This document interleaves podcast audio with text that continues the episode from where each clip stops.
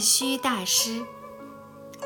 我从汉藏教理院毕业不久，太虚大师开始在重庆长安寺佛学社为居士们讲授《辩中编论》。四川的居士们听不懂他的浙江方言，于是大师写了一封信，要我去做他讲经的笔录。事实上，太虚大师来川后四处讲经说法，大部分的演讲都是由我笔录的，陆续发表在《海潮音》及其他佛教刊物上。这段时间，我与大师朝夕相处，直到后来，由于我要筹备赴藏，笔录的工作才由别人接替。来到重庆后。我来到了太虚大师创办的武汉中国佛学会，大师就住在长安寺佛学社，与我的住处相距很近。我每天晚上将当日的讲经笔记整理抄录后，次日早晨送给太虚大师，请他过目。大师对我整理的演讲稿很满意，很少加以改动。一般是直接交给徐芷凡先生所创办的佛化新闻逐日发表，每日一篇，直至全部经书讲完为止。那时我的法名叫毕松法师，后来陈建明居士和国民党中央委员黄恒秋一起送我了一副对联，上书“碧落苍天一色”。松风明月同怀。一九三一年，我十五岁那年，镇江的洪万子会请太虚大师来讲经，我也去了火车站欢迎他老人家。他当时就下榻在我少年学习的地方——超岸寺。那次是我第一次见到他，印象很深。当时自己还是个小孩子，不知道他的名气有多大，也没有机会去亲近他。后来才逐渐知道，在武昌有个佛学院，福建南普陀寺还有个闽南佛学院，这两个佛学院办的都非常出色，又都是他老人家创办的，为佛教事业培养出了大批的人才。可以说，中国新佛教的干部多是从那里出来的，如后来著名的应顺法师等。到了武汉撤退，大师搬入汉藏教理院后，见大师的机会才多了起来。他时常为我们讲经，每次讲经只讲短的，不讲长的，因为我们有专门设计的课程。他老人家在汉藏教理院的讲经编在他的全书里，第一卷的第一册和第二册都是我做的笔录。那时我已经是教理院的高材生了，所以也有了亲近他的机会。后来更被他选中做记录。抗战时有个参政会，将全国各界的名流集中在一起。作为国家的咨询机构，南开大学的校长张伯苓和天主教的于斌主教都是主席团的成员。太虚大师以中国佛学会会长的身份参加参政会。每次开会期间，有我和慧空法师，俗名李子宽，湖北人，国民党老党员，皈依太虚大师之后。大师为其取法名慧空，代表太虚大师参加会议。太虚大师出生于光绪十五年，浙江崇德人，父亲是泥水匠，家中并不富有，幼年时便失去了父母。大师俗姓吕，一生中他用过很多名字，写诗。著书用不同的名字，太虚的名字是最后定下的，这个名字也最广为人知。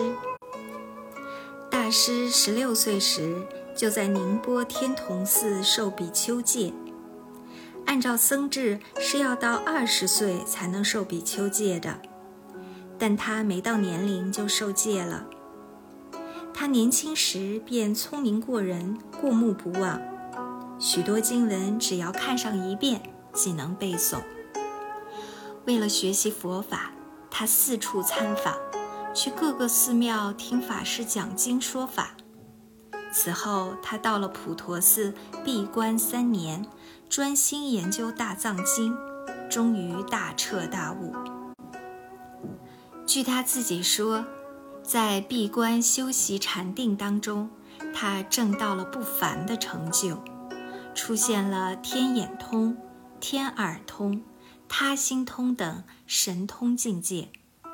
如果继续闭关下去，势必证到更大的成就，但他却出关了，为什么呢？他看到中国佛教事业的衰落，人民陷于苦难之中，他以一个佛弟子的悲怨之心，为了救世救民、普度众生和振兴佛教事业而放弃个人成就的机会，毅然全心投入社会。投入到佛教所说的五浊恶世之中，为弘法立生而贡献自己的全部精力。大师出关后，开始四处讲经。此时对大藏经，他已通达无碍，任何一部经拿出来，不需要细细准备，便能开讲。应邀去各大学讲经的时候，随时开口就讲，从不起草讲稿。经讲完了，从头至尾记录下来，便是一篇流畅的文章。他讲经时语言生动，不仅能将经论旁征博引，融会贯通。更能在宣讲佛法时，针对当今社会现实提出自己的见解与看法。大师的字诗文俱佳，在佛学上的造诣更是举世罕有，因此他的名声响亮，到处都有信徒，使他成为中国近代佛教史上最有影响力的人物之一。太虚大师发愿要振兴佛教事业，提倡新式的佛学教育和改革庙宇的制度。但在那个时代，中国佛教当中的保守派势力很强，大师改革的努力遇到不少阻力。什么是保守派呢？就是一切要依照祖宗所传的佛教规制办事。一个方丈的使命，只是设法把自己的庙子发扬光大，而不能涉入世事，更不要讲参加什么政治活动。辛亥革命以后，社会上不少人认为中国的佛教只强调出世，僧侣们只注重闭门修行，不关心社会由老百姓供养，对于社会却没有什么积极的贡献。是消极迷信而不可取的。针对佛教事业日渐衰落的形势，太虚大师提出，佛教面向社会，应该让所有的人，不论是出家人还是在家居士，都能有机会学习佛法，而不仅仅只是僧侣。他一生的宗旨是要建立人间佛教，或称人间净土。号召佛教徒们不要只顾闭门修行，不问世事，只为着将来往生西方极乐世界，而应该积极投身于社会，行菩萨行，以实际行动救世度生，为改造社会、振兴国家而努力，在这个五浊恶世中建立人间的净土。这说明他有改造世界的宏愿。太虚大师年轻时便积极参政，他曾经是同盟会的成员。直到圆寂以前，他还准备组织佛教党，后来被蒋介石劝止。蒋先生对大师说：“如今的党派已经够多的了，你再组个党，将来很多事情恐怕不好办。”太虚大师参政的目的绝不是贪恋官场，而是希望运用自己的政治地位和影响力来实现他人间佛教的理想，推广佛教的理念和事业。也正是因为他个人的名望和党政要员们的私交，使得很多本来难以办成的事情，在他那里能够迎刃而解。举个例子。太虚大师到陕西时，当地很多庙子的住持争先恐后的将自己的庙子捐给大师，因为这些寺庙常年受到当地驻军或保安队的侵占和骚扰，难以生存下去。大师于是写了个条子，将这些庙子全部接受下来。然后在见到张学良将军时，向他提到了这个问题。张学良立即下达命令，今后军队不准骚扰庙宇。大师的一句话，即把这个难题解决了。以他和张学良将军的交情，谁再敢去打扰庙子，岂不自讨苦吃？国民革命军北伐胜利以后。蒋介石曾送太虚大师一笔钱，有七千多大洋，请他到美国、英国、法国各地去考察，周游世界。大师也去过东南亚各国，后来出了本书，叫做《环球弘法记》。他的一生博览群书，除了在佛学上的高深造诣。对于其他各派宗教的理论，以及西方和印度哲学思想也很有研究，称得上学贯中西。他曾会见过很多国际文化和哲学界的名人，如泰戈尔等。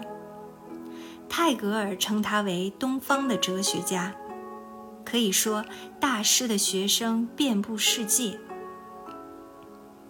我在太虚大师身边将近一年多的时间里，观察到他的为人和蔼可亲，没有一点架子，但也绝非随随便便。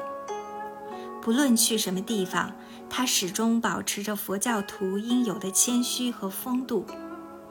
党政要员上至蒋介石、戴季陶等，下至各个地方的首长，几乎无人不认识大师。蒋先生在奉化有个祖庙，叫做雪窦寺，请太虚大师去做方丈。大师答应了，但只是挂名，偶尔去一去。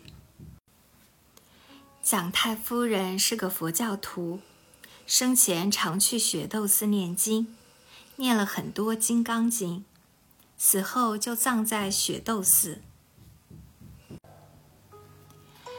雪窦寺后面有个庙高台，蒋介石每次下野便去雪窦寺看看母亲的墓，在庙前的高台散步沉思。太虚大师的弟子很多，不少弟子的法名都是以大字打头，比如大刚、大勇、大慈、大慧等。他们之中有的曾是国民党的中央委员。有的是军长、师长，被太虚大师感化，放弃了世间的名利，随大师出家。除了政府要员，各党各派的人也常来拜访，与他畅谈。诗人也来，希望从他这里得到一些灵感。接见这些人时，太虚大师总是不卑不亢，送客时也不远送。送到课堂门口的几步即可。大师对人一律平等，毫无分别之心，不论谁请他讲经，他都去。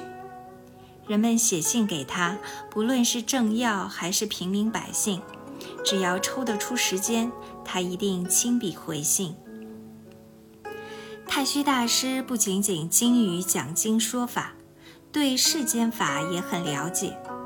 只不过平常不大讲罢了。记得我曾经请大师看看相，他只说了一句：“你的相够了。”意思是相貌不坏，福报够了，不需要看了。可见大师是精通相术的。太虚大师尽管是位显教的大师，但并不反对密教，而且曾受过班禅喇嘛的十轮金刚灌顶。但是，当我的朋友张莲菩提翻译红教的明行道六成就法时，他写了一封信表示反对，因为明行道六成就法是讲修双身的。大师认为这只适合在家居士，而不适合出家人。太虚大师的人格是非常伟大的，是一个世纪中难得遇到的大德。他对中国近代佛教事业的发展贡献巨大，影响深远。他的人间佛教的思想启发了无数的后人。很多人不了解他，称他为政治和尚。事实上，他的一生行的菩萨行，发的大悲愿，从不考虑个人的利益，是一位真正的如来弟子。大师圆寂以后，身体在火化时烧出了几百颗不同颜色的舍利，心脏不坏，成为一整块舍利。由此可见，他老人家的功德和在佛法上的正劲。大师有一首很出名的寄语，深刻地反映了他对于人间佛教的理念。即为：“仰止为佛陀，完成在人格，人成即佛成，是为真现实。”